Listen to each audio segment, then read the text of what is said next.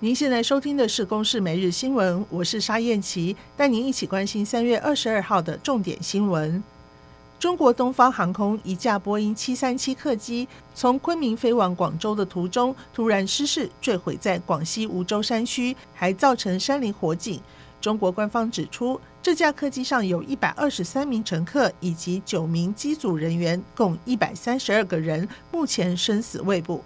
中国国家主席习近平第一时间发布指示，全力组织搜救、调查飞安事故原因，并清查所有民航机的安全隐患。搜救行动彻夜进行。总统蔡英文向这起事故不幸罹难的旅客和家属表达哀悼之意。陆委会也已经请相关单位尽速协助查明机上是否有台湾民众。乌克兰首都基辅受到炮火重创。当地一间大型的商场星期天晚上遭到俄军轰炸，消防人员紧急抢救埋在瓦砾堆下的生还者，但还是有八个人不幸丧命。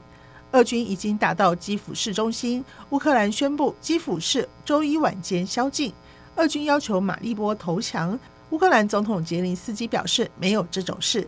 一名乌克兰谈判代表说：“乌克兰的任性让俄方对战情会有更充分的评估，而这或许能让双方增加对话的机会。”国军在恒春半岛每年有一百多天的演训，传出地方乡镇认为睦邻补偿金只限于公共建设，没有直接受惠当地居民，决议要求军方订定符合民众需求的适当项目，否则抵制今年演训。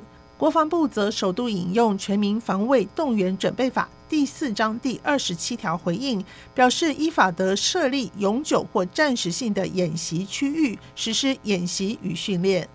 今年洋葱因为春节连续降雨导致减产，业者透过进口国外洋葱补足缺口。不过，根据农委会统计，截至三月，进口洋葱以越南四千零九十二公吨居冠。